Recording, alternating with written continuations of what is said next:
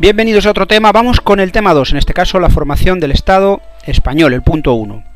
Estamos en la Edad Moderna, en el siglo XV, como inicio, siglo XVIII como final. Vamos a trabajar fundamentalmente el reinado de los reyes católicos. Isabel y Fernando se casan en 1469, como sabemos, y tras la muerte de su hermano se produce una guerra por eh, las aspiraciones al trono del bando que apoyaba a Isabel, que era fundamentalmente castellano, y del bando que apoyaba a eh, Juana la Beltraneja, llamada así porque supuestamente era hija de uno de los nobles, no del rey, de Beltrán de la Cueva, que eh, era apoyada por una parte de la nobleza castellana y por la corona de Portugal. Esto se dirime en las llanuras de Toro, en la ciudad zamorana de Toro, ya hablábamos de una de las bandas, concretamente la verde, que tiene esta bandera, y además eh, tener en cuenta que San Juan de los Reyes, cuando vayáis por Toledo, recordad que es un monumento conmemorativo a la victoria de Fernando sobre las tropas de Juana la Beltraneja. Bien, esta unión es meramente dinástica. Aquí confluyen la línea de Fernando de Antequera, que en el compromiso de Caspe había sido elegido rey de Aragón, y la de Enrique II, que había conseguido llegar al trono tras vencer a su hermano Pedro I en una guerra civil, si recordamos. Cada reino mantiene sus fueros, sus fronteras, sus monedas, toda su idiosincrasia, esto es su personalidad como reino, ¿vale? Simplemente se va a unir en una persona, que en este caso va a ser quizás el más significativo, Carlos I, que es un nieto de los reyes católicos, pero eso ya hablaremos más adelante. Bien, hay que hacer eh, ahora una, un apartado, vamos a hacer dos grandes apartados. El primero es política interior y el segundo es política exterior. Política interior. Tienen que consolidarse y primero se tienen que enfrentar hacia aquellos que tienen casi tanto poder como ellos, que es la nobleza. Entonces, para poder conseguir consolidarse en el trono sin que se le mueva la silla, lo que tienen que hacer es imponerse. Si el marqués de Villena había manejado a su antojo a Enrique IV, ahora Isabel y Fernando van a tener controlada esa nobleza, no la van a restar el poder que tienen, pero sí ese acceso a las decisiones políticas más importantes. Por eso se van a apoyar en la nobleza secundaria, por definirlo de alguna manera, o en la nobleza de segundo cuño, y en los juristas para crear un aparato burocrático, esto es un aparato estatal con diferentes instituciones, que les garantice su eh, mantenimiento en el poder, tanto a ellos como a sus descendientes. ¿Qué reformas van a llevar a cabo? Primero, reforzar el Consejo de Castilla, lo organizan y lo refuerzan. A este añaden otra serie de consejos, lo que se conocerá como el régimen polisinodal, esto es, sínodos o consejos diferentes para cada tema o para cada reino, como son el de Aragón, dentro del de Aragón estará el de Italia, como son el de Navarra, el de Inquisición, el de órdenes militares, etc.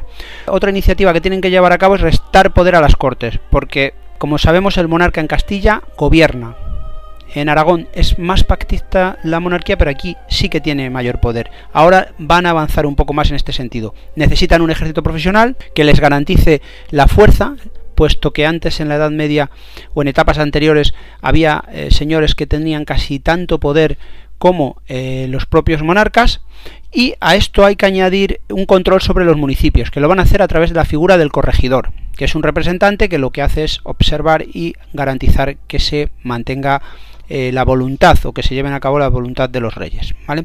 En el ámbito policial tenemos a la Santa Hermandad, que es una especie de guardia civil con atribuciones judiciales y de la que viene aquel dicho de a buenas horas mangas verdes, puesto que el traje que llevaban tenía las mangas verdes, y hay que dejar claro una cosa, estamos ante una monarquía absoluta, que es a lo que se encamina esta monarquía de los reyes católicos. Esta monarquía el rey controla, el poder legislativo se hace las leyes, el poder ejecutivo gobierna y el poder judicial.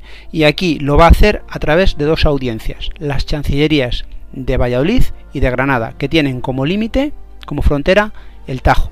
En el caso de Aragón, la figura más importante va a ser el Justicia Mayor, que como veremos más adelante llegará a entrar en conflicto con la propia monarquía. Pero no os voy a hacer spoiler. Vamos a hablar ahora de otro proyecto que se integra dentro de, esta, em, de este objetivo final de unificar todo, la unidad religiosa. Hay mm, otras minorías religiosas y eso en Europa eh, ya se estaba haciendo, pero aquí en España se va a, cristalizar con la expulsión de los judíos en 1492, que son obligados a emigrar o convertirse, y a los mudéjares, que recordemos eran musulmanes que se quedaban en tierra cristiana, se los obliga a convertirse también. Eh, al ser conversiones masivas, muchos de ellos pues no se convirtieron de forma real, sino que lo que hicieron fue una especie de teatro donde se los metían iglesias y se los bautizaba pues con escobas o con objetos similares, pero realmente ellos seguían en su intimidad eh, judaizando o mm, profesando la ley eh, musulmana. ¿no? Hemos hablado de la política interior, vamos a la política exterior. El objetivo fundamental ahora va a ser aislar a Francia. Va a haber una serie de alianzas matrimoniales entre príncipes de Europa, así como el empleo de la fuerza en Italia. Esto es algo heredado de Aragón, la rivalidad entre Francia y Aragón es, eh, heredada por Castilla. Fernando es consciente del poder castellano y lo que hace es utilizarlo tanto en su guerreo contra Francia, en el Rosellón y la Cerdaña, donde recupera sus territorios, como en Italia, donde incluso el propio emperador Carlos V derrotará a las tropas francesas y apresará al rey eh, francés, a Francisco I. Bien, el siguiente objetivo que tenían era, en política exterior, cerrar la península. Si Augusto en su momento necesitaba la frontera del Cantábrico, ellos necesitan otra frontera natural que es mucho más segura estratégicamente. Entonces, aparte de ser una estrategia militar bélica o de protección, cumplían con un objetivo, finalizar la reconquista, algo que para unos reyes católicos pues era coherente con su pensamiento. Aparte de eso ya hemos hablado del Rosellón y la Cerdaña que están al sur este de Francia, Nápoles y hay un proyecto en el norte de África mm, estableciendo bases en todo el norte de África, puesto que ya el poder otomano, como hemos visto en Constantinopla, en la queda de Constantinopla, era fuerte, para, digamos que, eh, frenar o crear ahí como estados tapón en toda esa zona. Pues los piratas berberiscos más adelante, hablaremos de ellos, eh, estarán continuamente hostigando las costas españolas. Bien, pues eh, quizás este proyecto se frenó por el americano, porque evidentemente era mucho más suculento aquel, para la más atractivo.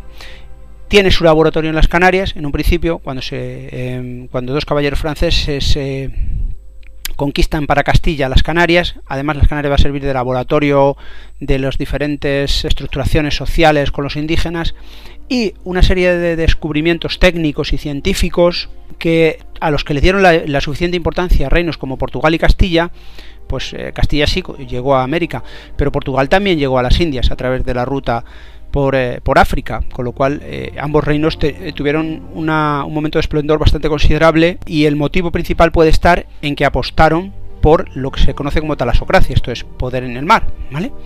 Hay que recordar, pues por ejemplo, la escuela de Sagres, de Enrique el Navegante. Los reyes católicos van a apoyar a Colón, que había estado ofreciendo su proyecto por diferentes cortes y al final encuentra, tras la toma de Granada, el apoyo de los monarcas hispanos y llega con ellos a un acuerdo. Las capitulaciones de Santa Fe en agosto de 1492. Una vez que eh, el proyecto colombino se pone en marcha y llega a lo que son las actuales Bahamas, se va a comenzar lo que es la colonización, principalmente en Santo Domingo, que será la primera base, por decirlo de alguna manera, se llama la española, se la va a llamar la española, y eh, los monarcas portugueses al darse cuenta del descubrimiento castellano, recelan y quieren una mayor participación en este reparto del mundo. Esto fuerza a que se llegue al Tratado de Tordesillas en 1494, donde Castilla y Portugal se dividen el mundo poniendo una línea imaginaria 370 leguas al oeste de Cabo Verde. Los territorios occidentales para Castilla, los que están al este serían para Portugal. Posteriormente habrá más, eh, más empresas, no solamente la colombina, que hubo tres más, sino las de Alonso de Ojeda, Juan de la Cosa, que va a diseñar el primer mapa de América, y Núñez de Balboa en el siglo XVI. Pero esto ya sería eh, otra etapa, lo que se conoce como los Austrias Mayores. Para, por hoy hemos terminado, nos vemos en el eh, siglo XVI con la España de Carlos I y Felipe II. Chao.